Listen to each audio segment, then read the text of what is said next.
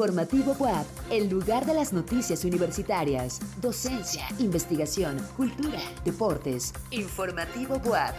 Producción General Radio y TV WAP.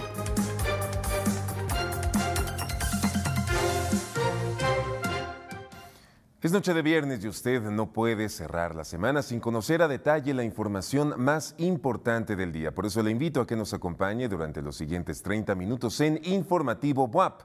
Mi nombre es Enrique Moctezuma Malacara y estas son las noticias.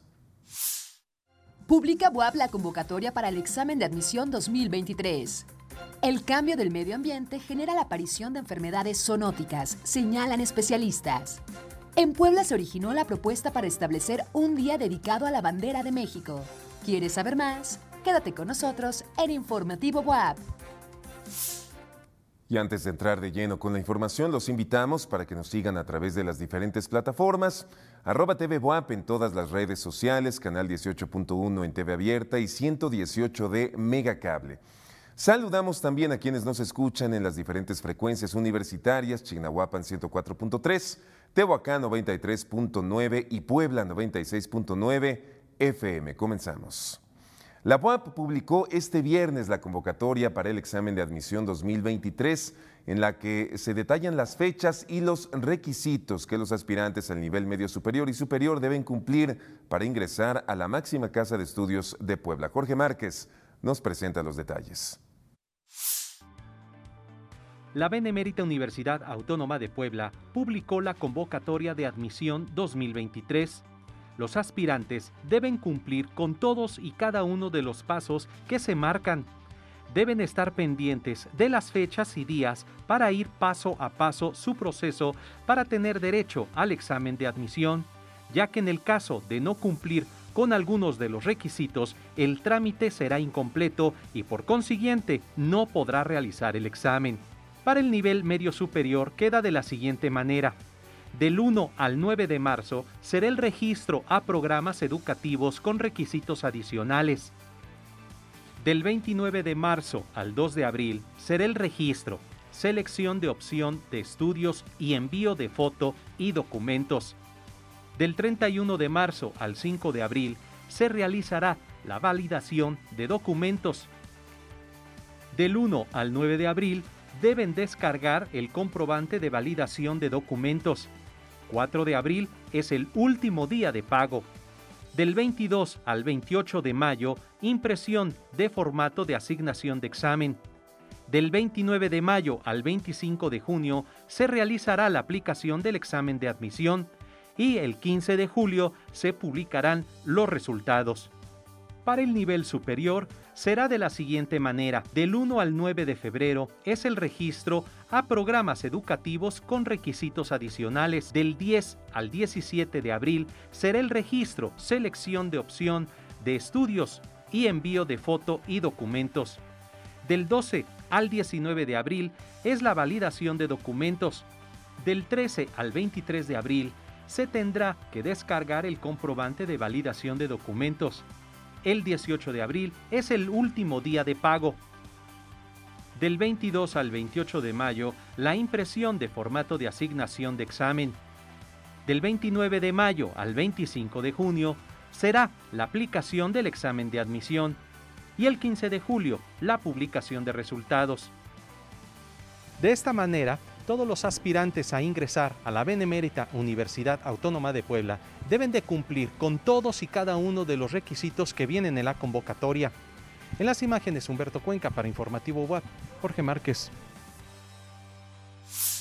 La familia es uno de los vínculos más poderosos y por ello el Círculo Infantil de la UAP invita a celebrarla el 31 de marzo en el complejo deportivo universitario y de alto rendimiento. Mayores detalles en su sitio web círculoinfantilbuap.mx o en la página de Facebook de la BUAP.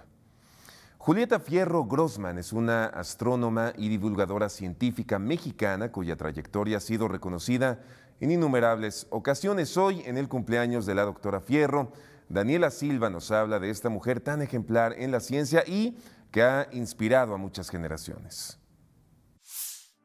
Nació un 24 de febrero de 1948. Cuando era niña, Julieta quería ser mamá, cirquera e incluso hada, pero ninguna de las tres se cumplió.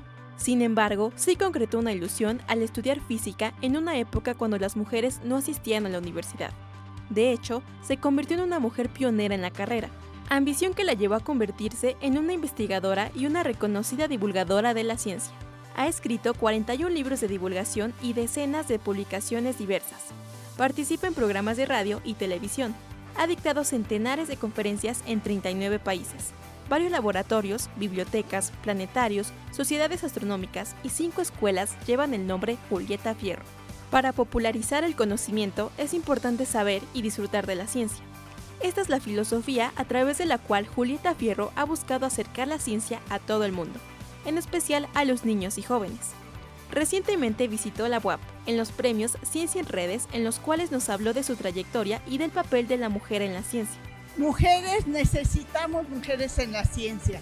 Nosotras tenemos problemas que solo juntas podemos resolver.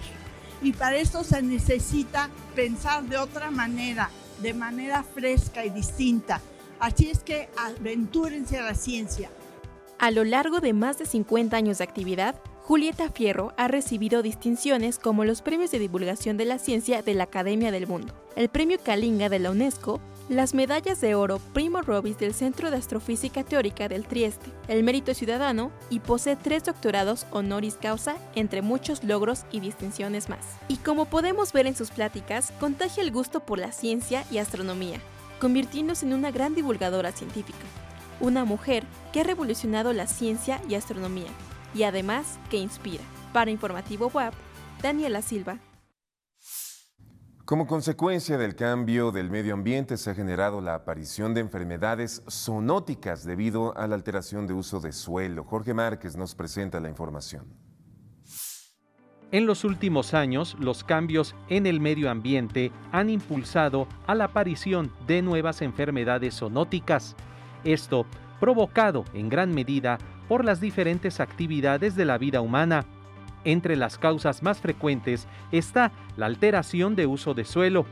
Este tipo de enfermedades son infecciones que se transmiten de animales vertebrados al ser humano como consecuencia de la modificación de su hábitat. Esto se dijo durante la conferencia Enfermedades zoonóticas y Cambio Ambiental organizado por la Coordinación General de Desarrollo Sustentable de la UAP, Emanuel Bolaños, jefe del Departamento de Áreas Protegidas del Ayuntamiento de Puebla, quien dictó la conferencia, señaló los riesgos que provoca el alterar el hábitat cambiando el uso de suelo, así como el sacar de su ambiente natural a diferentes especies animales que están condenadas a morir.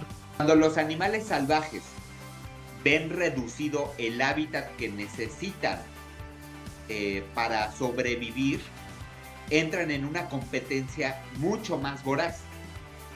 ¿sí? En este sentido, eh, lo que estamos viendo en la Malinche, que es reflejo de las 256 zonas de deforestación críticas del país, que está pasando en muchas partes del país, ¿sí? Eh, el hábitat al reducirse, los animales empiezan a competir más entre ellos, porque los animales, igual que las plantas, los animales tienen necesidades mínimas de espacio para cubrir eh, eh, su alimentación, su guarida, sus procesos reproductivos. Eso hace que se reduzca su espacio, hace que los procesos de enfermedades o la evolución de enfermedades entre animales sea más álgida, sea más rápida. Los animales sí se enferman, pero al tener menos espacio para habitar, entran en mayor contacto unos con otros, en mayor conflicto y empiezan a enfermarse más. Según un estudio de la ONU, señala que el 60% de todas las enfermedades infecciosas en los humanos y el 75% de las enfermedades infecciosas emergentes son zoonóticas, es decir, son transmitidas por los animales al ser humano. Algunas de ellas son la gripe aviar, el síndrome respiratorio de Oriente Medio, el virus del Nilo Occidental y ahora el coronavirus que causa la COVID-19.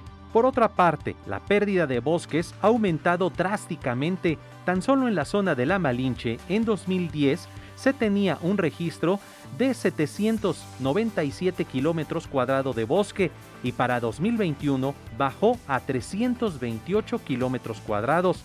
Esto es una pérdida de casi el 50% de boscaje, situación que altera la vida silvestre de la zona. Nosotros como especie humana hemos estado provocando el cambio climático. Es tiempo que nos pongamos a trabajar y tratar de solucionar todo esto para que las nuevas generaciones tengan un mejor ambiente. En las imágenes, Jonathan Reyes para Informativo WAP, Jorge Márquez. Ayúdanos a ayudar. La Facultad de Ciencias Químicas te invita a participar en la colecta de medicamentos en beneficio de la comunidad del pueblo de Tepango. El centro de acopio se ubica en la facultad y tienes como fecha límite el 13 de marzo en horario de las 9 de la mañana a las 4 de la tarde. Apoyemos a los habitantes de Tepango. Vamos al reporte semanal del maestro Carlos Tobar, investigador del Centro Universitario para la Prevención de Desastres Regionales, sobre la actividad del volcán Popocatépetl. En las últimas 24 horas, mediante los sistemas de monitoreo del volcán Popocatépetl, se detectaron 231 exhalaciones acompañadas de vapor de agua, gases volcánicos y en ocasiones ligeras cantidades de ceniza. Adicionalmente, se registraron 113 minutos de tremor, de los cuales 36 minutos fueron de tipo armónico. Recordemos que el día sábado se incrementó un poco esta actividad después el día miércoles y el día de ayer. Se han registrado un promedio de 27 explosiones, dos de ellas catalogadas como moderadas, lo que va esta semana. Algunas de ellas se han presentado eh, emisión de material incandescente alrededor del volcán y eso hace que sea un riesgo muy grande que la gente esté subiendo al cráter del Popocatépetl. En general, una actividad relativamente baja en, comparación de las semanas anteriores. Esto no quiere decir que el volcán haya terminado su, actividad eruptiva. Eh, recordemos que el Popocatépetl es uno de los volcanes más explosivos a nivel mundial. Es un volcán que está en una actividad desde 1994 y hay que seguir respetando todos los parámetros que nos marca el semáforo de alerta volcánica del volcán. Como todos los viernes nos acompaña Diego Picasso, nuestro compañero caricaturista y estudiante de la Facultad de Ciencias de la Comunicación, quien hoy nos presenta Doble de Cuerpo, cinta del maestro moderno del suspenso Brian De Palma. Buenas noches a todos los que nos siguen por radio y TV WAP. Así es, Enrique. Hoy presentamos una caricatura sobre la cinta doble de cuerpo, una película tan extraña y un homenaje a Hitchcock que nos presenta a un actor de Hollywood desempleado, obsesionado con una hermosa vecina. Vamos con la pieza.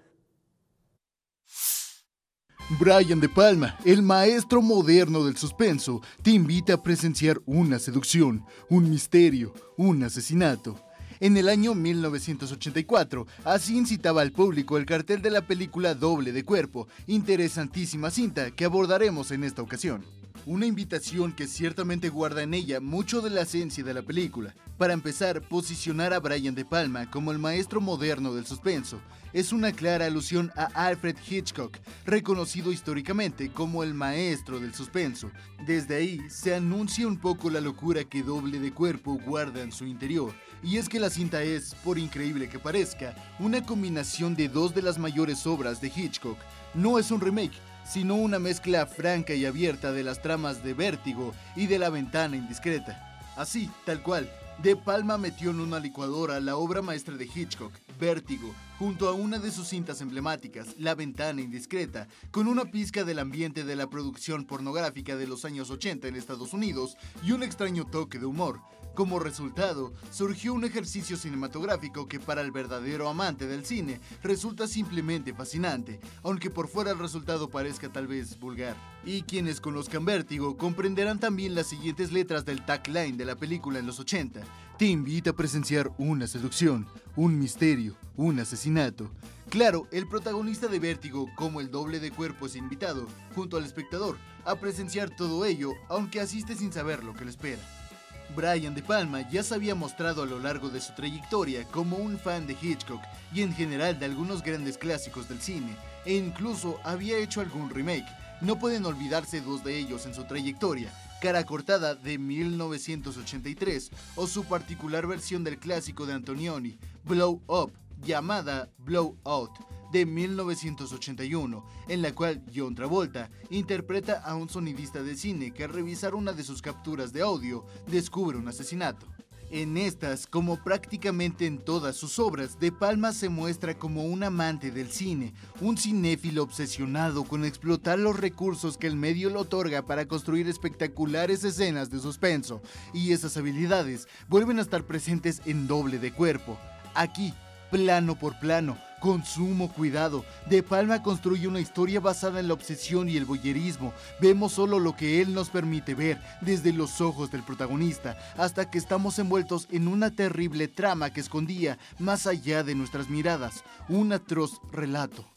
Doble de Cuerpo es una película olvidada, un pequeño diamante perdido que se encuentra hoy tan solo en esquema de renta en Apple TV, único sistema de streaming en donde puede verse este producto del amor por el cine de uno de los directores modernos más particulares y talentosos de Estados Unidos, al menos por las obras que realizó, principalmente en la década de los 80. En cámara, Edgar Vázquez. Guión por Enrique Moctezuma Malacara. Voz y dibujo, Diego Picasso. Rusia lanza una nave de rescate para traer de regreso a tres astronautas varados en la Estación Espacial Internacional. Esta y más notas en nuestra sección internacional.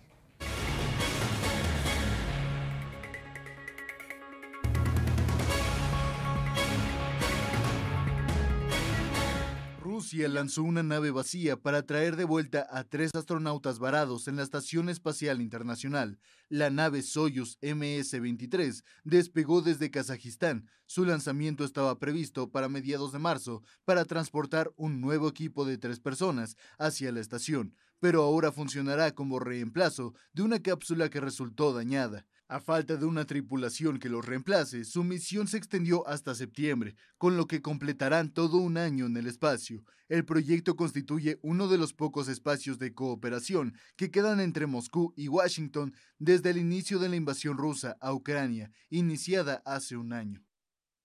En Estados Unidos se llevará a cabo un remate de reliquias de casi medio siglo que muestra la evolución de Apple. El archivo contiene más de 500 computadoras y dispositivos de la empresa que fueron recopilados durante décadas por un profesor y empresario suizo. La colección muestra la evolución de una de las compañías más influyentes del mundo e incluye productos como el Apple II Plus de 1979 y el Macintosh de 1984. El remate será una oportunidad para los admiradores de la marca y se espera que los artefactos se vendan por sumas significativas. Recientemente, un iPhone de 2007 sin abrir se vendió por más de 63 mil dólares a un coleccionista. En Bolivia, la región de Santa Cruz ha registrado el mayor crecimiento de contagios de dengue en más de una década y acapara tres cuartas partes de los 9.600 casos acumulados a nivel nacional.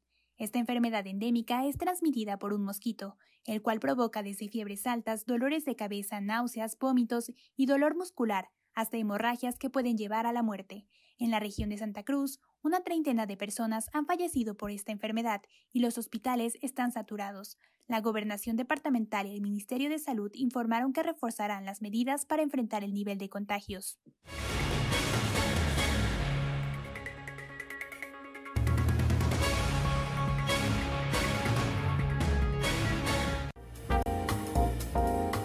Informativo Boab, Cultura. Fue en Puebla donde se inició la propuesta para establecer un día dedicado a nuestra bandera. El 10 de febrero de 1932 se firmó el acta fundacional del primer comité pro bandera integrado por 10 ilustres poblanos. Vamos a la información con nuestro compañero Carlos Maceda. Buenas noches, Enrique. Antes de nuestra nota principal, te comento que el Instituto Nacional de Antropología e Historia, a través del Museo Regional de Puebla, invita al Seminario de Investigación Historia y Antropología de Puebla. En su primera sesión, que se realizará el martes 28 de febrero a las 11 de la mañana, el doctor Francisco Mendiola Galván presentará la conferencia Capas, Arte Rupestre a través del espacio y el tiempo. La cita es en la sala de exposiciones temporales del museo, ubicado allá en la zona de los fuertes frente al auditorio de la Reforma. La entrada no tiene costo, pero el aforo máximo es de 30 personas. Y en nuestra nota de hoy, testigo del Comité Pro Bandera es una placa desapercibida que se localiza en Reforma 134, lugar donde se reunieron estos ilustres poblanos. Vamos a conocer más de este hecho. El 24 de febrero celebramos a nuestro Lábaro Patrio y fue en Puebla donde se inicia el movimiento para implantar esta celebración al integrarse el Comité Pro Bandera en el año de 1932. Los poblanos que integraron el comité fueron José Rivero Carballo, los hermanos Ángel y Carlos Paz y Puente, Rubén Monjaraz Obando, Enrique Romero Fieital, Miguel Durante, Alfredo Madrid Carrillo, José B. Medel, Marcelino de la Parra Quintana y Sergio B. Guzmán. Dicho comité no se concretó a gestionar ante el Congreso Nacional el establecimiento de esta efeméride, sino que trabajó para que en las principales ciudades de la República se instalaran comités, siendo el segundo en crearse el de la capital mexicana. Avanzado el año de 1937, el entonces gobernador del estado, Maximino Ávila Camacho, autorizó el paseo triunfal del Pendón Nacional, lográndose que el 24 de febrero de 1938 se instituyera esta celebración y por primera vez se paseara por las calles de Puebla. Al año siguiente se realiza una ceremonia efectuada frente al Cerro de Loreto y el segundo Gran Paseo Triunfal de la Bandera, organizado por el Comité Pro Día de la Bandera, acompañados por los comités de la Ciudad de México y de Tehuacán.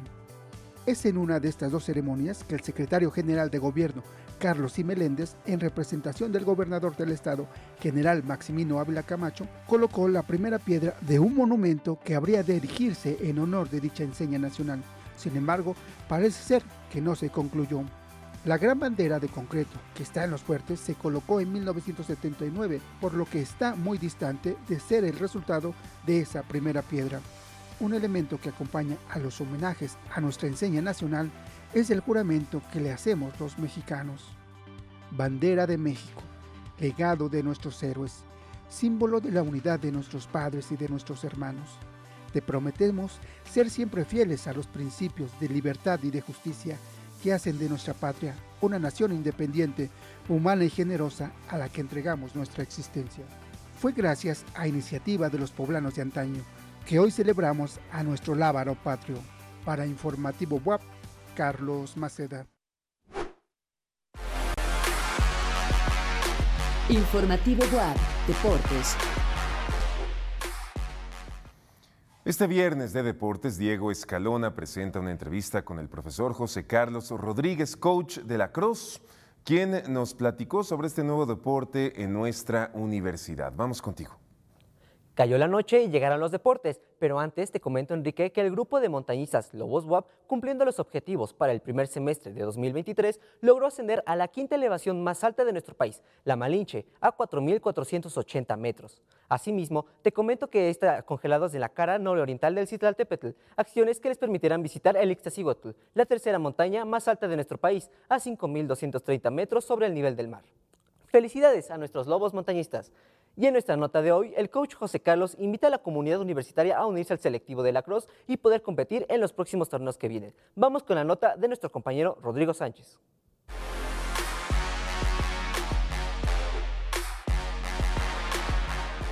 Hoy nos encontramos en la cancha 4 de Ciudad Universitaria, en donde platicamos con el coach José sobre la nueva técnica y nuevo deporte de la cross dentro de nuestra universidad. Acompáñeme para saber todos los detalles y como tú puedes ser parte de esta nueva manada. La cross es un mix de deportes que consiste en meter la mayor cantidad de puntos posibles en una red similar al fútbol y que se juega con 10 jugadores de cada equipo. El lacrosse es un deporte de contacto que tiene muchas similitudes con fútbol americano, con handball, con básquetbol, eh, con hockey sobre hielo. De ahí partimos. Es un deporte que mezcla varias disciplinas. Entonces, partiendo de ser un deporte de contacto y eh, partimos de pasar la bola, como pueden ver, con los palos que tienen una canasta. Entonces el juego es por arriba todo. El juego es por arriba, van pasando. En la modalidad que vamos a estar jugando en universitaria contra las demás escuelas es 10 contra 10. Tres defensas, tres medios, tres delanteros y un portero. Aunque el deporte no tiene tanto fanatismo, en estas dos semanas que se lleva trabajando, el coach ha logrado juntar diversos alumnos que quieren aprender el deporte. Eh, lo, recibido muy bien. Eh, realmente esta primera semana estuvimos en promedio 23 personas acudiendo a, entrenar eh, y están ahorita anotadas 35 que ya se inscribieron, que las tenemos anotadas. Entonces, eh, han estado viniendo, les ha gustado mucho, es un deporte nuevo de los cuales habían visto algunas series americanas, en películas. Entonces, ahorita es padre que lo puedan practicar, que puedan tener esta esta nueva opción de deporte que es eh, y, parte del contacto para hombres y para mujeres también un poquito más limitado, pero también son deportes de contacto. Los alumnos están contentos con esta disciplina y están ansiosos de poder mejorar e invitan a toda la comunidad WAP a acercarse y unirse a la cross. Ahorita como, como comenta, estamos iniciando, eh, son aspectos técnicos, tácticos que, estamos, este, que tenemos que afinar. Ahorita sí, más que nada es como más trabajo físico, de resistencia, obviamente, este, coordinación, eh, más que nada eh, visión, porque pues realmente nunca sabes en qué momento puedes, puede dar un mal pase, un tiro, y pues realmente esta es nuestra función, desarrollar muchas habilidades cognitivas también. Pues la verdad es que al pesar de ser contacto, o sea, como los equipos son mixtos, terminas acostumbrándote y pues si te llama la atención y no te da miedo caerte, pues siento que es un buen deporte para ti. Y pues igual a invitar a más chicas a entrar a la cross porque pues solo somos como siete y sería bueno que entraran más. El coach hace la cordial invitación a la comunidad WAP a que vayan a los entrenamientos y puedan saber más información para pertenecer al selectivo hacemos una atenta invitación a toda la comunidad de la UAP, tanto a nivel medio como a nivel eh, superior, que puedan asistir a, los entrenamientos. Tenemos ahorita redes sociales eh, de la disciplina que, es, que no, se puede encontrar tanto en Facebook como en Instagram como Buap Lacrosse. Y también pueden, en el centro de inscripciones general, aquí también pueden pedir informes sobre la disciplina. Entonces, eh, los esperamos, pueden venir, no necesitan tener eh, conocimiento del deporte como tal. Desde aquí partimos desde cero, todos los compañeros que están viendo aquí atrás no sabían ni qué era el deporte y ahorita lo pueden ver, ya pueden pasar, pueden tirar, pueden hacer ya ciertos movimientos con, una, con 6, 7 días de entrenamiento. Así que ya lo saben, si quieren pertenecer a esta nueva disciplina de la cross dentro de nuestra universidad, se pueden acercar con el coach José y con mucho gusto les dará toda la información para que tú formes parte de esta nueva manada. Con imágenes de Jonathan Reyes para Informativo WAP, Rodrigo Sánchez.